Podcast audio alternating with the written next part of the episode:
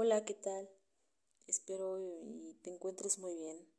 Me presento, soy Carmina Aceret Bernal Osorio, estudiante de Ciencias de la Educación, y el día de hoy hablaremos nada más y nada menos que de la Secretaría de Educación Pública.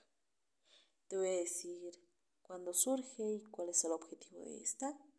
Eh, el día 25 de julio de 1921, el presidente Álvaro Obregón decretó la creación de la Secretaría de Educación Pública.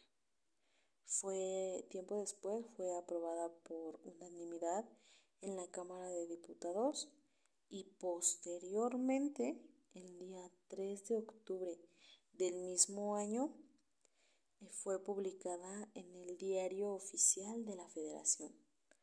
Pero antes de tener su nombre actual, la institución se denominaba como Secretaría de Instrucción Pública y Bellas Artes.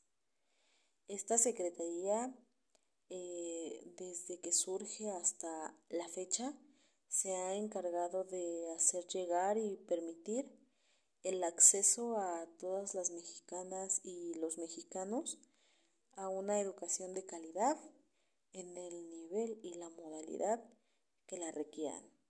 Obviamente también eh, en un lugar en donde se les hiciera más fácil y práctico para poder asistir.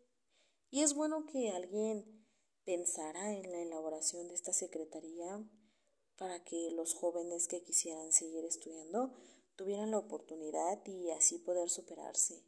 Y es bueno porque alguien se preocupa por nosotros. O sea, si nosotros no tenemos ese apoyo, nos lo están dando en otro lado. Eh, y bueno, pues esto ha sido todo por el día de hoy. Nos vemos en un siguiente episodio. Hasta luego.